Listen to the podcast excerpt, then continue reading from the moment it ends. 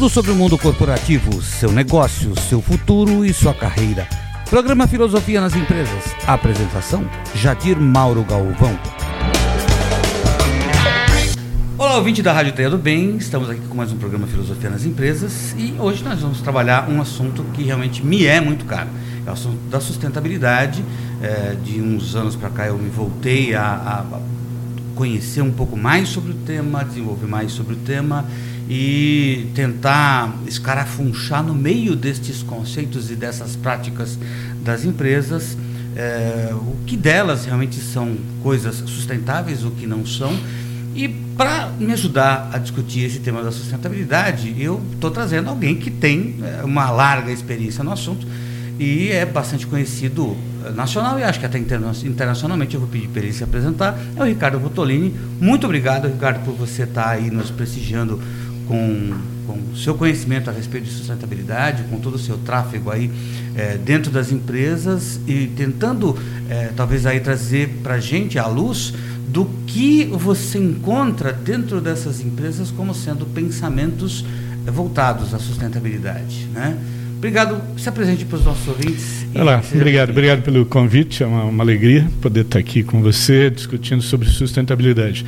Bom, eu costumo sempre me apresentar como um dos primeiros consultores de sustentabilidade empresarial no Brasil. É sempre bom fazer essa distinção, porque há muitos consultores importantes especializados em mudanças climáticas, em reciclagem, sustentabilidade, como você sabe, e acho que todo mundo que está nos ouvindo sabe, é um conceito amplo, né? um guarda-chuva amplo, debaixo muito, do qual cabem muitas coisas. A minha especialidade é ajudar empresas ou apoiar empresas para que elas coloquem sustentabilidade na gestão, na estratégia e na cultura dos seus negócios. E eu faço isso com muita alegria e, e não sem alguma dose de sofrimento há 16 anos. Então hum. você imagina quando eu comecei a trabalhar com esse tema no Brasil, eu me via para usar como um uma extraterrestre. Exatamente, quase. como para usar uma metáfora que eu gosto de usar, é como um pastor num campo sem ovelhas. Né? Então eu pastorava um pouco no deserto e muito pouco daquilo que eu dizia era compreendido e assimilado pelas empresas e até entendo, era um tempo em que sustentabilidade era absolutamente incomum.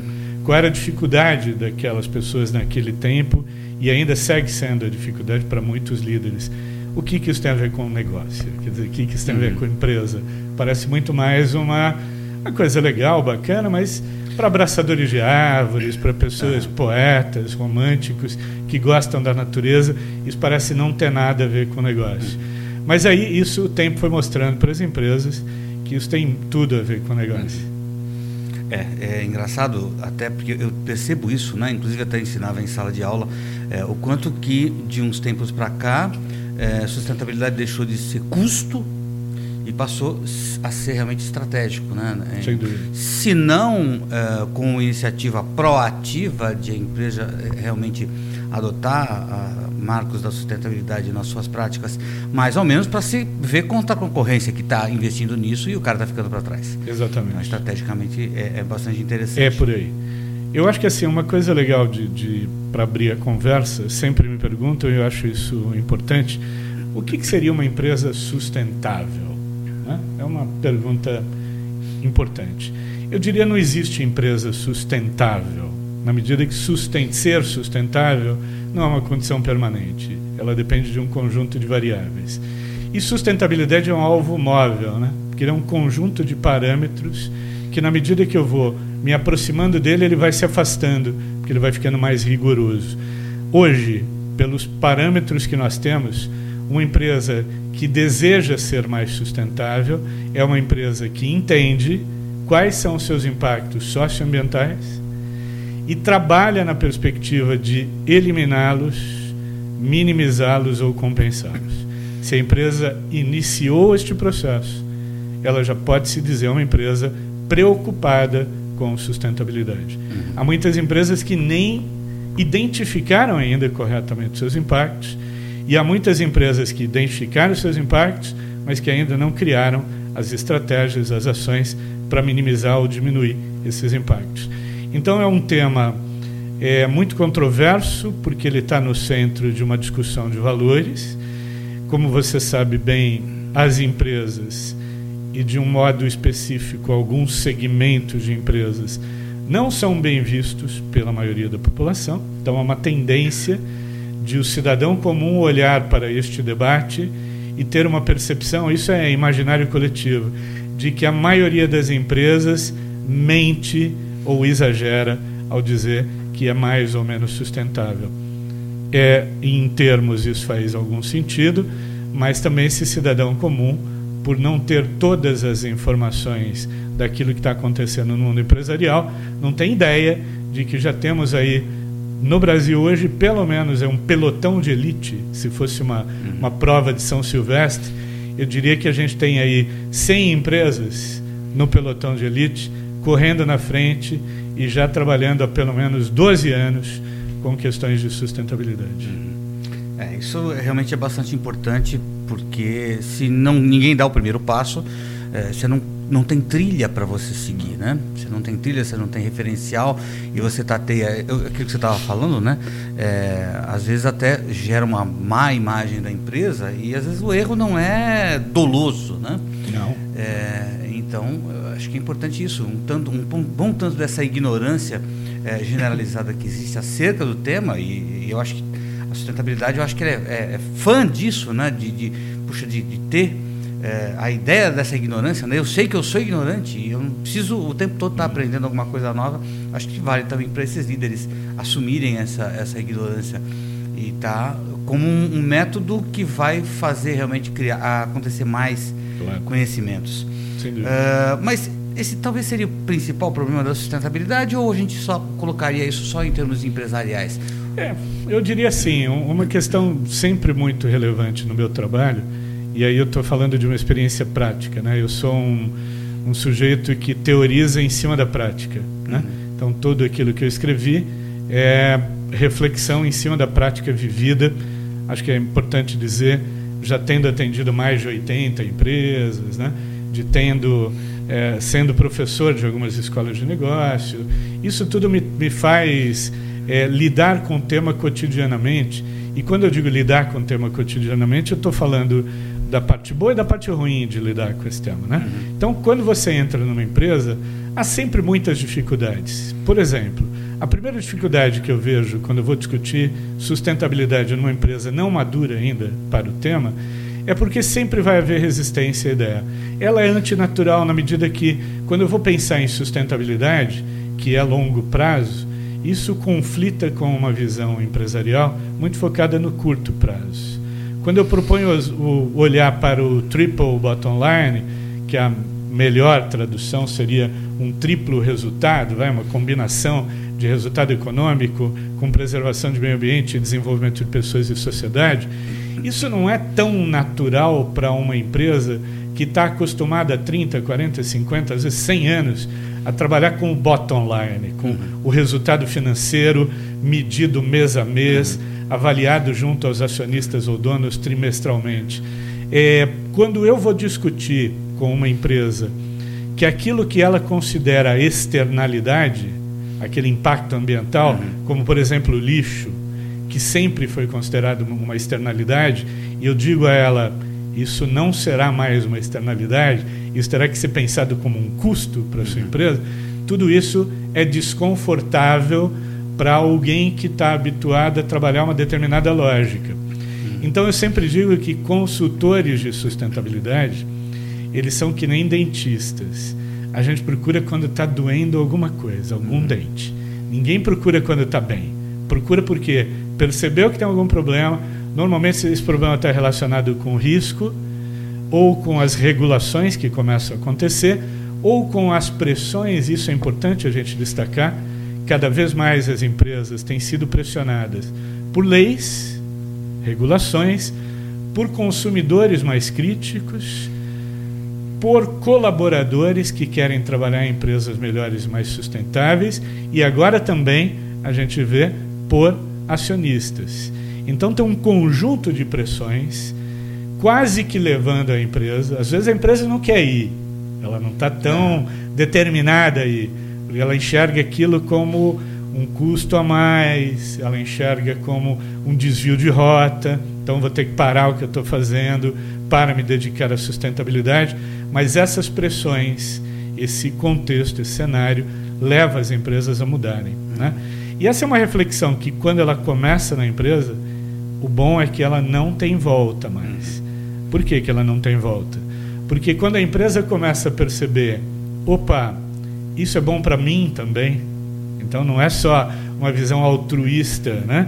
Eu não estou fazendo isso apenas para preservar o meio ambiente, ou não estou fazendo isso apenas para garantir os recursos das próximas gerações, mas eu estou vendo que isso, por exemplo, quando eu economizo energia, água, reduzo resíduo, isso é bom para mim, isso tem impacto na economia de custo, né?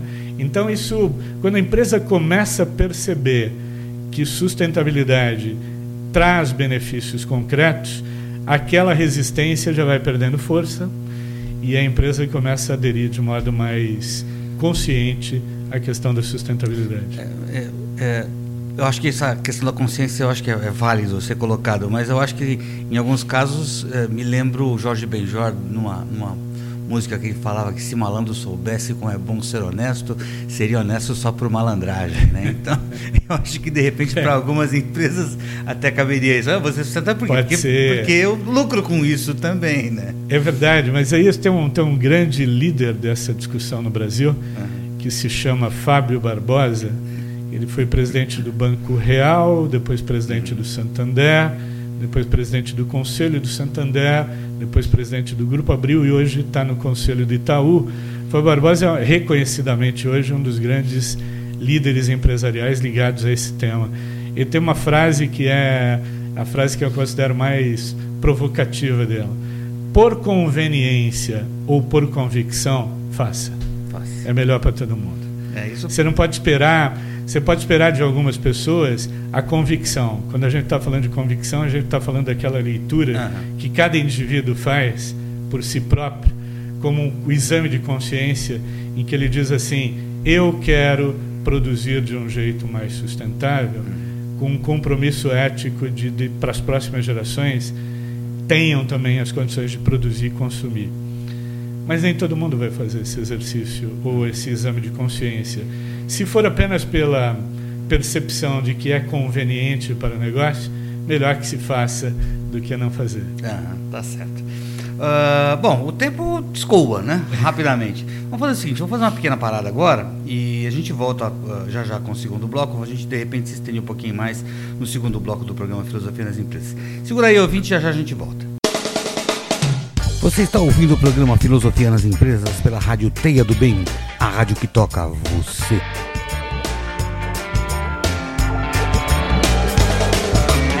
Muito bem, queridos ouvintes da Rádio Teia do Bem, estamos aqui de volta com o nosso programa Filosofia nas Empresas, discutindo o tema da sustentabilidade. Eu sou Jadir e estou discutindo esse tema com Ricardo Votolini. Ricardo, você falou aqui no primeiro bloco é, a respeito do tal do Triple Bottom Line, que é um dos símbolos aí que praticamente definem, é, ainda que mal e porcamente, a ideia da sustentabilidade, né? É, representado graficamente por um triângulo equilátero harmônico, né? onde em cada um dos vértices a gente tem o econômico, o social e o ambiental. Contudo, a gente vê que na prática, é, menos é, do que revelar uma harmonia entre estes, essas dimensões do ser humano, ela revela muito mais uma prática de, de tensões, um jogo de tensões onde os ecochatos ou os biodesagradáveis puxam a sardinha para o seu lado, as empresas puxam para o seu lado, os movimentos sociais puxam para o seu lado. Então, hum, é, é, na prática, é muito menos uma harmonia, muito menos equilátero, muito mais isósceles, muito mais escaleno esse, esse triângulo. E, e assim, tem como é, reharmonizar isso ou é preciso talvez refundar o conceito de sustentabilidade? É o próprio formulador do conceito do Triple Bottom Line, que foi o John Elkington, um inglês importante, ainda é um dos grandes pensadores do tema. Ele já olhou para o Triple Bottom Line e ele já evoluiu em relação ao Triple Bottom Line, tanto que ele não tem usado mais o conceito, o termo. Uhum. Numa das últimas vezes que ele teve no Brasil, ele falou que é o conceito ele não foi exatamente tão bem compreendido e ele é usado é, sem muito critério. Então, por exemplo, uma das experiências mais. Às vezes eu não sei se eu rio, se eu choro, né? quando eu vou numa empresa, é que às vezes a primeira porta que se abre é uma área de sustentabilidade, tem lá um moço, uma moça, muito bem intencionados, né? fazendo o trabalho de sustentabilidade, normalmente departamento muito funcional, muito instrumental, muito longe de quem toma decisão de, de importante na empresa. E aí eu ouço o moço e a moça repetir como se fosse um mantra. Aqui nós nos preocupamos em praticar o triple bottom line. A primeira coisa importante sobre o triple bottom line para entender é que é um conceito aspiracional. Hum. Se ele é um conceito aspiracional, ele é algo que se almeja mas ninguém está fazendo triple bottom line a rigor, porque, uhum. como você mesmo falou, há uma tensão né, em que a empresa ainda é muito definida pela lógica da sua existência, pela dimensão econômica, e é ela que rege. A diferença de hoje para outros tempos é que a empresa olha para a dimensão econômica, mas já considera as outras duas dimensões, a ambiental e a social. Mas é óbvio que não dá para você pensar, considerar é uma coisa, trabalhar em sintonia e harmonia, porque eu lembro bem que o conceito pregava um equilíbrio de uhum. resultados. Esse equilíbrio não vai acontecer. Mas vamos, vamos tomar o conceito aspiracionalmente, uhum. né? Algo que eu almejo. Se eu almejo, é um destino, é onde eu quero chegar. Onde eu estou hoje, é o meu estágio atual, ainda é bottom line. Né? Algumas empresas, essa é uma metáfora que eu uso para explicar, algumas empresas nessa estrada andaram um pouquinho mais. Né? Outras estão começando. E outras nem pegaram essa estrada. Né? As que já andaram um pouco mais, como se você tivesse mesmo numa estrada, você já começa a ver as placas sinalizando o triple bottom line. Você já começa a olhar uhum. e começa a perceber. As que estão muito para trás ainda não viram nem as placas. Elas não sabem se elas estão chegando, se vai demorar. E há empresas de alguns setores que não chegarão nunca, por uma razão muito simples. Vou dar um exemplo. Uma empresa que explora petróleo, ela vai ser triple bottom line? Não. Uma empresa que explora um recurso natural não renovável, ela é em si uma empresa não sustentável. Portanto, ela jamais chegará lá. Ela pode ter lucro, ela pode é, fazer a sua atividade de modo a preservar o meio ambiente, tomando o máximo possível de cuidados, de precauções, e ela pode desenvolver as comunidades onde ela atua. Perfeito. Mas na essência, ela jamais será. Há outros modelos de negócio também muito complexos que vão ser difíceis de serem superados neste século, por exemplo. Né? Mas eu penso que se você tem um destino, ainda que aspiracionalmente, as empresas devem olhar para esse destino e persegui-lo, dizer: eu quero fazer desta maneira. Quanto eu vou conseguir fazer? Difícil, né? Uhum. Por isso que às vezes eu vejo comparações ou rankings de empresas. Esta é mais sustentável do que a outra. Isso é de uma de uma ingenuidade, para não dizer burrice imensa, porque como é que você compara um negócio de uma empresa que fabrica cosmético, de uma que fabrica papel, de uma empresa que extrai minério de ferro, de outra que vende serviços, de outra que tem bens de consumo. Cada uma tem um conjunto de impactos específicos. Então é difícil criar rankings de quem é mais ou quem é menos. Nessa estrada, o que eu posso dizer com absoluta convicção, a partir da minha experiência, é que há empresas que caminharam um pouco mais. Elas já chegaram lá? Não, porque é aspiracional. Mas elas estão conseguindo olhar para essa, essa placa, para esse destino? Estão. E estão se orientando por isso. Né? O simples fato de estarem caminhando já é bom para todos nós. É, é, engraçado essa questão dessa tentativa de metrificação. Eu acho que ela, inclusive, já me deixa o gancho para o nosso próximo questionamento aqui, né? Essa uh, avidez por, por essa metrificação, quem está melhor, quem está pior, quem está na frente, quem está liderando o mercado, né? é, parece vir de um legado aí de um pensamento cartesiano, né? Que, é, que é, é, quantitativo meramente, né? E, e, e, aí parece que é, justamente essa é uma contramão, porque não dá pra, praticamente não dá para pensar sustentabilidade de modo cartesiano, né? Não. Sustentabilidade você tem que pensar a partir sistêmico. de um modo sistêmico num pensamento complexo. É, aquela coisa, né? Tem muita gente que chega e fala assim: ah, não, mas é, eu estou fazendo a minha parte. Né? Não dá para você, de repente, ser sustentável só fazendo a sua parte. Né? É, temos aí algum tempo já colocando isso, né? É, que cada um fazendo a sua parte, no final as coisas dão certo. Eu acho até que lá pelos idos de 72, quando tivemos lá em Estocolmo, né? É, eu acho que ainda se pensava deste modo em que se cada um é, cumprisse o seu papel, cada um fizesse a sua parte, nos torna, tornaríamos sustentáveis. Anos e anos depois, em que pese o fato de que muito foi feito, digamos assim, cada um fez a sua parte, se é que de fato foi tudo feito, ainda assim não nos tornamos sustentáveis, muito pelo contrário, não, acho que o vale se aprofundou um pouco mais. Mas é, diante desse cenário, né, é, basta a gente simplesmente é, ganhar certificações ambientais, ganhar selos verdes, clientes verdes, né? Cumprir mais do que a legislação nos obriga. Ainda assim, ainda que a gente faça, digamos assim, né, cada um a sua parte, nós nos tornaremos sustentáveis? Essa é uma pergunta, diria, para estamos num programa adequado onde hum. ela pode ser feita. É uma pergunta filosófica. Sim, sim. Ela, ela exige uma série de reflexões. Eu tenho para mim que nós vamos usando a inteligência humana, né?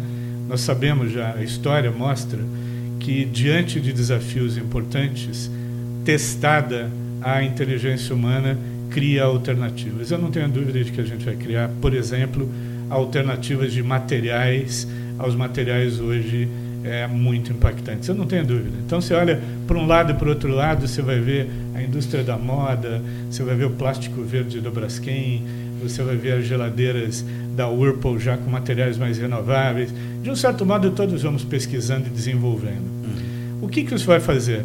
Vai fazer com que talvez nós consigamos reduzir impactos. Nós vamos zerar impactos. Pouco provável que isso aconteça num espaço de tempo aí de 50, 60 anos. Né? Não dá para a gente ainda, como entra a ciência, entra a inovação, os saltos podem ser muito rápidos, de modo que a gente não consiga mensurar. O fato é que também tem uma discussão contrária a essa, e aí é, um, é, um, é também bastante filosófico pensar, que muita gente não faz a sua parte partindo do pressuposto de que a minha parte não tem a menor relevância uhum. no impacto global. Uhum. Então, é uma boa justificativa para eu manter o meu modelo mental, aquele que me trouxe até aqui. Uhum. Um exemplo clássico aqui no Brasil é o exemplo do lixo. É o exemplo mais clássico que nós podemos ter. Qualquer um que visite qualquer país europeu vai se dar conta imediatamente da diferença de paisagem urbana. Raramente você encontrará lixo nas ruas, nos bancos e nas praças. Né? Por quê? Porque o serviço público é melhor do que o brasileiro? Não necessariamente. Na origem, as pessoas já foram educadas para a ideia de que elas não devem fazer isso. E aí parte de, uma, de um modelo mental que é interessante discutir, que tem a ver muito com a cabeça do brasileiro. Primeiro, para o brasileiro, tudo que é público é de ninguém. Uhum. Quando tudo que é público deveria ser de todo mundo e, portanto, responsabilidade, de cada um de nós Sim. por preservar. A segunda coisa do nosso modelo mental que nos prende numa armadilha muito complicada é a de considerar que os recursos naturais no Brasil são abundantes. É, eu acho que isso é um a grande abundância nos faz perceber e olhar, por exemplo, a questão da água, que é uma questão hoje um drama das metrópoles brasileiras, né? Quando nós estávamos na escola, as nossas professoras nos ensinaram coisas erradas. Uma delas foi: no Brasil jamais faltará água. Eu lembro bem dessa aula, né? Como toda aluna aplicada, eu lembro e lembro de não ter questionado a professora, porque para mim também parecia isso. Uma geração, duas, três, quatro, que crescem orientadas por, este, por esta ideia falsa de que a água é um recurso abundante e não faltará, é uma geração que jamais economizará água, a não ser que ela seja pressionada a fazê-lo uhum. pelas circunstâncias, por políticas públicas, né? Então, como foi com a energia quando tivemos o apagão em 2001, uhum. que as pessoas foram forçadas a mudarem o seu modelo mental. Então, eu sempre digo o seguinte: é uma cadeia complexa de relações. Nós, indivíduos, promovemos algum tipo de impacto e temos que cuidar dele, olhar para ele. Mas também devemos, como indivíduos, usar mais do que a nossa capacidade de reduzir a nossa pegada ecológica, economizar água, emitir menos carbono, usar menos energia, se locomover mais a pé, que faz bem para a saúde, usar mais transporte coletivo e coisas do gênero.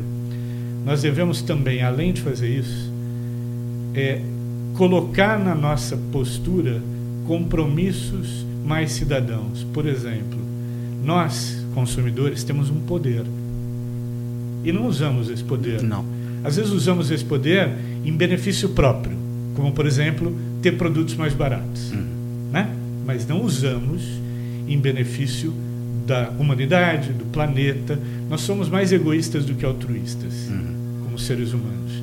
Se eu uso o meu poder de consumo para escolher empresas melhores do ponto de vista da sustentabilidade, eu estou usando o meu poder em benefício da humanidade, em benefício da sustentabilidade.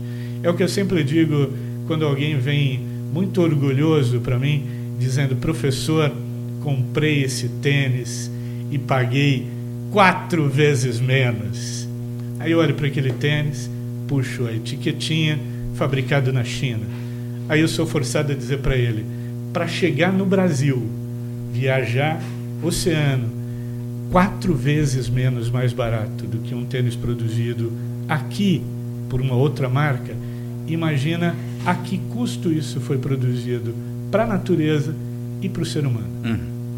E nós simplesmente fazemos isso e não nos damos conta de que esta atitude ela impacta mais as próximas gerações do que aquela água que a gente está usando no chuveiro. E às vezes a gente usa, sei lá, mais água do que deveria. Ok, temos que tomar banhos mais rápidos. Sim, mas eu acho que o compromisso de usar o meu poder de consumidor, e todos somos consumidores numa economia capitalista, a favor das questões de sustentabilidade, uhum. pode fazer uma enorme diferença. Uhum. E aí você tem uma cadeia de pequenas ações que, somadas, podem, no final, dar um todo melhor do ponto de vista de impacto. É, é realmente dá, dá muito pano para manga para a gente falar isso, né? Essa questão do tênis me lembra também aquele filme da, da, da Julia Roberts e do Richard Gere, né? Que ele propõe para que ela o acompanhe em alguns lugares, aí depois que eles fecham o negócio, ela fala para ele: "Ah, eu teria aceito por muito menos". E ele diz para ela: "Eu teria pago muito mais". então, é, essa questão do valor, né, pagar três vezes menos, quatro vezes menos, é, de algum lugar está saindo. Ninguém faz milagre. Não dá, não dá. Né? Inclusive, é uma coisa que inclusive a gente já abordou num outro programa, Filosofia das Empresas, essa, essa avidez por essa redução de custo, redução de custo, redução de custo. Chega um determinado momento que você não tem como reduzir custo, mas a pressão por se reduzir custo é, é, incide cada vez mais. E aí você tem que tirar das cordas mais fracas, né? Do, do, da qualidade do produto, do funcionário, do, da mão da, da é, matéria-prima de, de, pior qualidade, coisas do tipo. Então, é, a gente precisa verificar realmente essa questão do, do produto. Eu, só para completar claro. aqui, né, a gente já está tá mais ou menos terminando. Eu tive um, um, aluno que trabalhava numa empresa alemã, e classicamente muitas empresas alemãs sempre se vangloriavam da qualidade dos seus produtos, que seus produtos duravam muito tempo. E ele trabalhava numa empresa de ferramentas. Né? Eu falei, puxa vida, mas como é que a empresa de vocês está lidando com os chineses, né? Que estão vindo com ferramentas muito mais baratas, em que pese o fato de, de, não ter qualidade. Ele falou, não, é, a empresa alemã lançou uma linha B para concorrer com essas chinesas, mas ela mantém ainda a linha A, que é aquela que tem qualidade e vai durar por muito tempo. Ou seja, ela tem uma, quantita, uma linha quantitativa para competir com os chineses, mas ela continua tendo uma linha qualitativa do seu produto, que é aquela que ela vai comprar, vai pagar razoavelmente caro eh, em relação a, aos outros mais baratos, mais vagabundos, é, mas ele vai ter longevidade, ou seja, vai durar bastante tempo. Né? Então, essa... É a ideia da, da mão invisível do capitalismo, né? É. O capitalismo é um sistema perfeito porque como é bom para mim, como indivíduo, pagar menos, eu vejo uma vantagem. Todos uhum. nós, né? Somos preparados para isso. A gente vê uma vantagem. A gente compara preços, né? Uhum. Como eu vejo uma vantagem, eu compro. Então, ao comprar aquele produto, é, é, é, sempre uma, uma, uma imagem forte essa, mas acho que é uma imagem interessante. Quando eu compro uma camiseta branca, básica, feita na China, por metade do valor da camiseta feita pela Ering aqui no Brasil, eu tenho que considerar que junto com aquela camiseta que eu estou vestindo da China, eu estou vestindo também a ideia de que muitas crianças foram escravizadas para produzir. Eu estou vestindo a ideia junto com a camiseta, o fato de que muitos trabalhadores chineses trabalham por menos de um salário mínimo, que é uma aberração, mas acontece em ambientes insalubres. Eu estou considerando que a tintura usada na produção têxtil foi lançada num rio local, prejudicando a qualidade de vida das pessoas. Nada, nada disso são os custos invisíveis da insustentabilidade.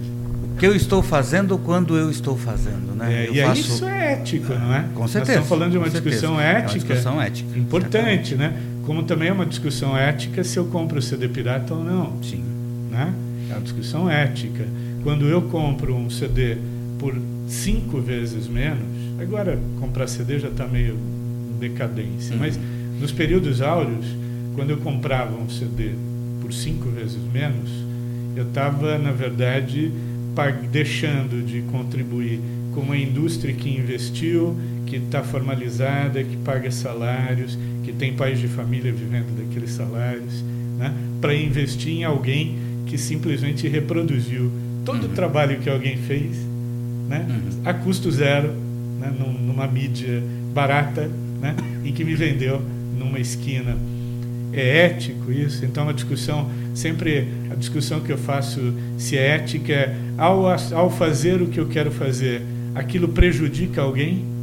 Aquela decisão está prejudicando alguém? Se ela está prejudicando alguém, provavelmente não seja ética.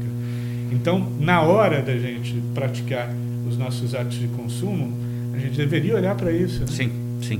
Tá aí o Acatu com sua brava bandeira né, empunhada, tentando eh, produzir consumidores conscientes. É. Mas a gente vamos dar mais uma paradinha, a gente já volta já já com mais um bloco do programa Filosofia nas Empresas. Você está ouvindo o programa Filosofia nas Empresas pela Rádio Teia do Bem, a rádio que toca você.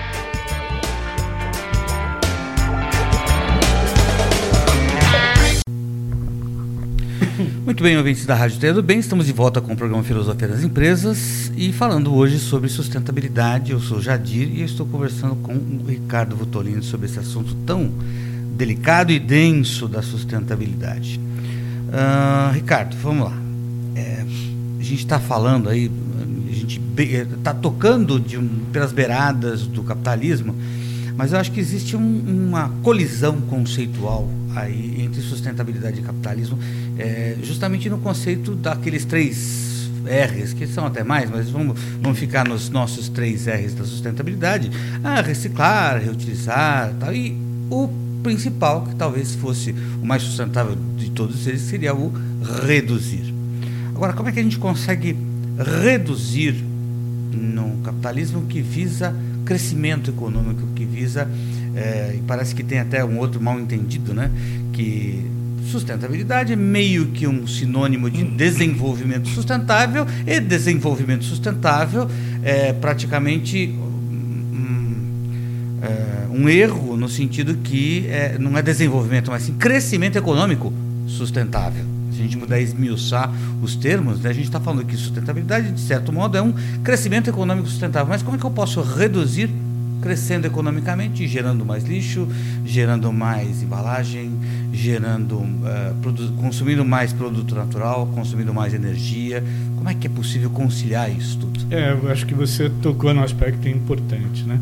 Acho que antes de te dar a resposta, eu diria assim: quando a gente está falando de conflitos, eles são muito claros. Então, nós estamos falando uma visão clássica de capitalismo convencional é curto prazo, uma visão de sustentabilidade a longo prazo. Né? Uma visão clássica de capitalismo é o máximo de resultado nesse curto prazo e numa visão de sustentabilidade é um resultado ao longo do tempo bom para todas as partes. E uma outra questão fundamental, que também a gente não pode deixar de pensar, é que a visão capitalista convencional é extremamente cartesiana, uhum. sustentabilidade totalmente sistêmica. Então nós estamos falando de opostos. Né? Como é que eu concilio isso? A conciliação não é fácil. Tanto não é fácil que o que a gente tem visto surgir no mundo hoje são movimentos com nomes diferentes, capitalismo consciente, é, economia verde, economia mais limpa, economia renovável, capitalismo renovável, capitalismo verde. Os nomes variam, mas eles querem basicamente propor um novo olhar. E neste novo olhar, a visão de crescimento econômico deveria ser substituída por uma visão de desenvolvimento. Diferenças. O crescimento econômico favorece os acumuladores do resultado dele. O desenvolvimento seria feito é, compartilhando os resultados com todas as partes interessadas, considerando aí o triple bottom line com menos impacto ambiental e mais resultados para a sociedade não, não é uma equação que vai fechar num curto espaço de tempo. Então, sempre que me perguntam, ah, professor, não sei o quê, precisava acabar com o capitalismo. Enfim, queridos, é um sistema econômico que está aí prevalente no mundo, né?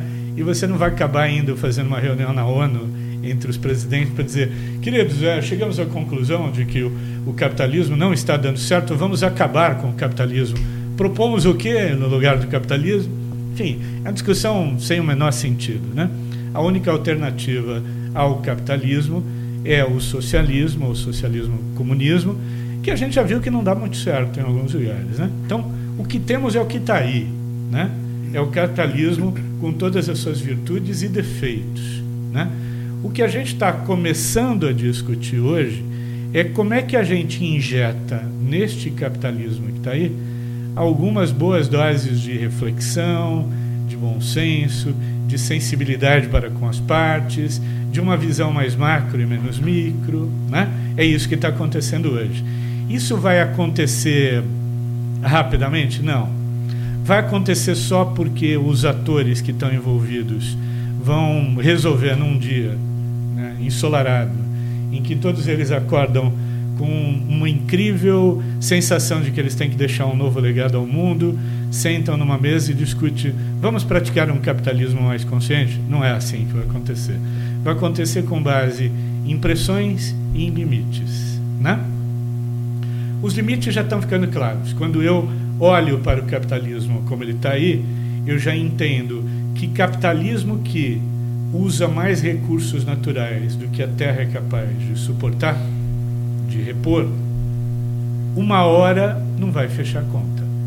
Então a gente está deixando uma dívida que as próximas gerações vão pagar com um custo muito alto. É, já está no vermelho já há algum tempo. Né? Já está no vermelho há algum tempo.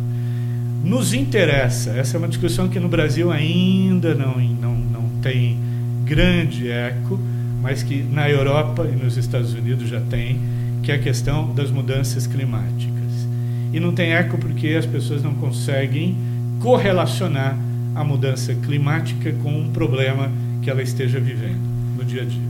Embora já haja condições de fazer isso. Mas quando você vai num país europeu, ninguém mais admite um capitalismo hoje, um lucro que venha em consequência de aumentar as emissões e de produzir um aquecimento global como o que a gente está produzindo hoje. Bom, aí você se pergunta, Então o problema está resolvido, né? Então nós já olhamos para o problema, já percebemos os defeitos, vamos atacá-los. Aí vem em 2013 um levantamento feito de volume de emissões de gás de efeito estufa e a gente descobre que ao invés de diminuir, aumentou. Uhum. E aí a gente para para pensar, por que, que a gente não consegue mudar? Mais uma vez, o sistema ainda está muito focado na dimensão econômica. E aí quando você começa a olhar para a dimensão econômica, você vai ver que a tua vida individual está regida por princípios econômicos. Uhum.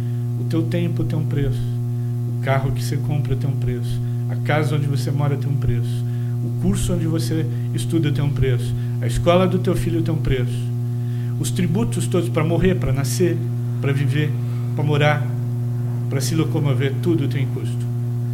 Tua vida é regida por dimensão econômica. Uhum. Isso não vai mudar de um dia para o outro.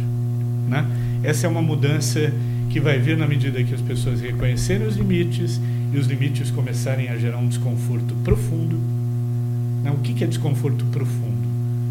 Por exemplo, quando a mudança climática bater na minha porta e me levar junto, e eu ver gente morrendo, ou de frio, ou de calor, e eu ver problemas na agricultura por causa de alterações em variações brutais de temperatura, ou para pegar um exemplo, quem mora, por exemplo, em Santa Catarina, está vivendo isso nos últimos tempos, uhum. né?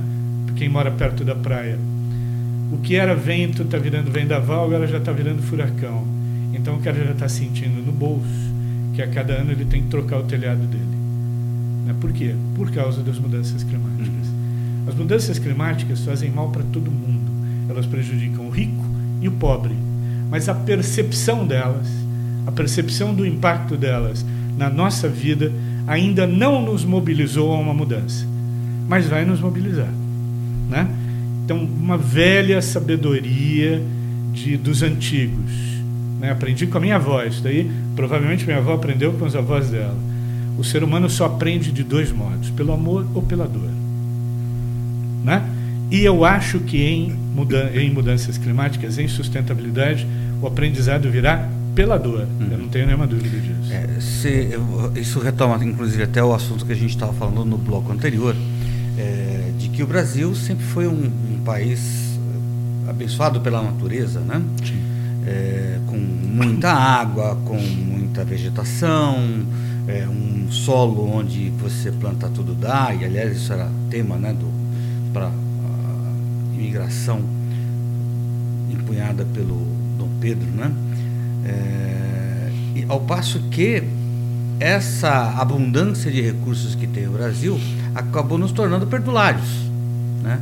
É, em contrapartida, por exemplo, Israel, que tem uma dificuldade extremamente grande, produz agora frutas tropicais para exportar para inúmeros lugares. Ou seja, parece que é, essa dor, essa escassez, parece que ela é bastante educativa. Entendi. E, puxa, será que a gente vai ter que realmente é, ter esse padecimento? Será que. Eu, muitas vezes eu vi, né, eu trabalhando tanto tempo no mundo corporativo, eu vi as, algumas pessoas dizendo, né, ah, eu mudei a minha forma de ver o mundo depois do meu segundo infarto. Precisou ter dois para o cara chegar e mudar a forma de ver. Mas será que não dá para mudar a forma de ver sem ter tido infarto? Né? Então, é. será que de fato só dá para aprender pela dor? Bom, eu quero crer que não. Inclusive, isso é um dos pontos que me faz é, produzir esse programa, que me faz colocar esse programa, Filosofia das Empresas, porque para levar esse tipo de reflexão e levar não só a filosofar e a pensar, mas a traduzir esses pensamentos, esses conceitos, essas ideias que estão sendo discutidas em práticas diárias, né? Então, é. eu, eu, gostaria muito que a gente não precisasse realmente eu sofrer. Acho que, eu, eu acho que alguns indivíduos, quando a gente fala, é importante também a gente analisar que indivíduos vivem em diferentes estágios de evolução. Uhum. Né? É, isso é, é, legal. Tem um grande pensador que tem trabalhado muito esse tema, que é o Ken Wilber, que é a coisa do pensamento integral, é. Que, é, que, é, um pouco acima do sistêmico ainda, em que ele diz, num dado momento da, da reflexão dele, por exemplo, levando em conta por que determinadas pessoas têm um comportamento de respeito ao meio ambiente e outras não, uhum. né? Isso não parece estar necessariamente ligado a poder aquisitivo, escolaridade. Por que, que tem diferenças tão grandes? Ele diz, é padrão de desenvolvimento de indivíduos. Pode ser que haja indivíduos, que tenha indivíduos, que vão chegar à, à reflexão de que eu posso melhorar a minha qualidade de vida sem ter um infarto. Uhum. Então, eu vou me alimentar melhor, eu vou seguir a disciplina da dieta que o médico passou e vou fazer exercícios físicos. E tem outra pessoa para quem o médico receitou a mesma dieta que não vai ter a mesma disciplina, né? Uhum. Talvez mais perdular em relação a esse recurso precioso que é a vida. Mas o raciocínio é o mesmo para meio ambiente. Uhum. É o mesmo. Se a gente não sofrer uma, um baque, uma pressão muito forte, eu vou dar um outro exemplo que eu acho importante: cinto de segurança. Você vai lembrar bem que hoje é um hábito. Qualquer uhum. pessoa que entra no carro, uma criança entra, ela puxa o cinto de segurança. 20 anos atrás não era assim. 20 anos atrás, as pessoas não usavam cintos de segurança sob as mais estapafúrdias alegações. Amassa roupa, ai me incomoda quando eu estou. Antigamente até sujava a roupa, Suja né? Suja roupa porque era tão não utilizado inútil, que ele ficava, inútil que ele ficava, ele ficava preso, lá né? cheio de poeira, ninguém nem limpava aquilo, você colocava e sujava a roupa. Aí você vai lembrar bem como é que a adoção virou uma prática comum? Por dois aspectos: educação mais cobrança, punição, né? Aliás, um, um, um ex-prefeito de, de não muito saudosa memória que criou uma punição. É multa, para quem não usar cinto. Não tem um brasileiro que não usa hoje cinto. E agora ninguém mais reclama que incomoda, que é desconfortável, e a maioria das pessoas já percebe, inclusive as gerações de crianças, tipo, pai, põe o cinto. É a primeira a falar, né? Porque essa geração já vem educada para a importância da segurança, coisa que nós, as nossas gerações, não consideravam, né? Eu lembro hoje como eu andava no Fusca do meu pai, assim, não tinha nenhuma segurança, né? Ok, dei a sorte de estar vivo, uhum. mas podia não estar. Hoje a segurança é mais rigorosa. Vai acontecer a mesma coisa com as questões de meio ambiente, eu não tenho dúvida. Eu estou vendo aí uma geração de meninos que já vêm preparados para reciclar lixo, preparados para selecionar o lixo, sabendo quais, quais são as suas, as suas responsabilidades em relação ao planeta e querendo fazer isso. Esses meninos e meninas são os mesmos que daqui a pouco vão estar liderando nas empresas. E é por isso que eu sou otimista em relação à mudança, porque eu aposto nessas gerações que vêm. Hum. Né? Vai ser um pouco pela dor na medida que a gente vai ter que viver a restrição. E não necessariamente a dor é ruim. A gente não está acostumado a sentir a sim, dor. Sim. Mas tá, é, aliás, ao contrário, está tá habituado a tentar evitá-la. É, porque veja bem, Quantos anos nós tivemos aqui de investimento de dinheiro público num departamento chamado DINOX, Departamento de Nacional de Obras contra a Seca, e não resolvemos a seca no hum. país? Um país como Israel resolveu o problema de seca, com tecnologia e inteligência, né? E dinheiro bem investido. Quanto já investimos de dinheiro nesse país em questões não tão importantes e mantemos ainda índices altíssimos incompatíveis com o, o potencial de economia que tem um país, de saneamento básico, que é uma coisa assim, estou falando de mais de 50% dos brasileiros sem acesso a esgoto, a água tratada. Este é o país em que a gente vive. Né? Então, vai ter, ter sim um pouco de dor. Eu acho que essa dor vai ser, por exemplo, a dor dos, dos japoneses. De, das guerras e de serem um país com pouquíssimos e escassos recursos naturais. Um país com raríssimos recursos, que sofreu duramente duas guerras. Hoje, uma das principais economias baseada em altíssima tecnologia. Então, as pessoas aprenderam que com pouco eu tenho que fazer muito. E para fazer muito eu preciso usar inteligência, disciplina, inovação, investimentos corretos. Eu acho que a gente vai aprender isso. Vai doer, como está doendo neste uhum. momento, quando você vê os volumes de dinheiro que são divulgados todos os dias em desvios de propina. Ah, né? Vai doer. Está doendo para essas empresas que estão envolvidas lá uhum. também. Não está sendo fácil para elas. Eu vi agora a divulgação na semana passada, uma delas, o, o ex-presidente, que era presidente do conselho, convocou uma reunião com 150 líderes para dizer: acabou, acabou, fizemos tudo errado, é meio meia-culpa público, uhum. fizemos tudo errado e daqui por diante nada mais poderá ser feito desse jeito. E seremos intolerantes com qualquer tentativa de se fazer. Aprenderam na dor, é, né? Na dor, com certeza. Bom, vamos fazer mais uma pequena parada, já já a gente volta com a conclusão do nosso programa Filosofia nas Empresas. Você está ouvindo o programa Filosofia nas Empresas pela Rádio Teia do Bem, a rádio que toca você.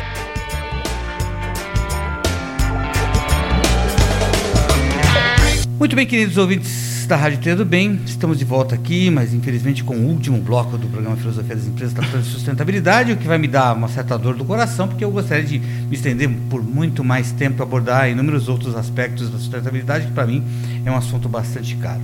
É, mas, cumprindo aqui o nosso roteiro, eu conversando com o Ricardo, é, nos cumpre tentar entender um pouquinho se é possível um capitalismo sustentável, né, deixando já aí as costuras dos blocos anteriores, é possível um capitalismo sustentável, só seremos de fato sustentáveis, é, no melhor sentido possível de ser sustentável, se suplantarmos esse modelo capitalista. É, ou se de repente é possível, aquele, que vem se falando aí em alguns cantinhos, né, falando de um, de um capitalismo social. É, eu, eu, eu tendo a, a, ter um pouco de resistência a, a conceitos muito novos e ainda não inteiramente fun fundamentados e que às vezes me parecem apenas nomes novos ou diferentes para uma mesma busca. A busca que se faz hoje e aí o nome pode ser capitalismo consciente, economia verde, capitalismo social, socialismo capitalista, enfim, os nomes Nossa. vão variar, né? e alguém daqui a pouco vai aparecer com um novo nome uhum. e um novo conceito, mas me parece que parte de uma insatisfação, um incômodo uhum. de percebermos que o capitalismo, o modelo convencional, produz determinados problemas problemas que prejudicam ou podem prejudicar a nossa vida. Né? Então, por isso que a gente está falando hoje de é, menos posse, mais uso, por isso que a gente está falando hoje de consumir de forma mais consciente, por isso que a gente está falando hoje de, ao produzir, observar a questão de meio ambiente, observar a questão do desenvolvimento das comunidades. Tudo isso já é parte de uma reflexão. Essa reflexão é um pouco assim, botar o capitalismo no divã e refletir sobre os problemas do capitalismo. A gente já conhece a maioria desses efeitos porque a gente vive na pele. Desigualdade, uso excessivo de recursos naturais, impacto em mudanças climáticas, já sabemos disso. Tudo isso já sabemos. A questão é, o que vem depois? Não penso que seja a substituição do capitalismo por um sistema completamente diferente do capitalismo. Eu acho que é um capitalismo revisitado né? E refeito de alguns desses seus defeitos. Né? Acho que a tendência é que a gente incorpore cada vez mais as questões de sustentabilidade neste olhar. Acho que cada vez mais a gente vai refletir sobre consumo, né? já foi dito aqui é, crescimento econômico se baseia em aumento de consumo.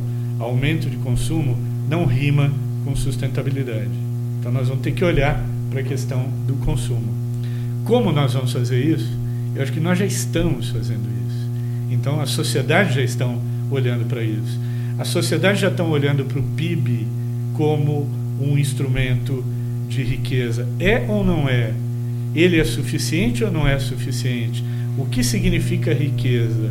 Quando você olha para uma empresa, vou dar um exemplo, Natura, que é uma empresa que é um benchmark internacional de sustentabilidade, é uma empresa que olha para o negócio e olha para o propósito que está por trás do negócio.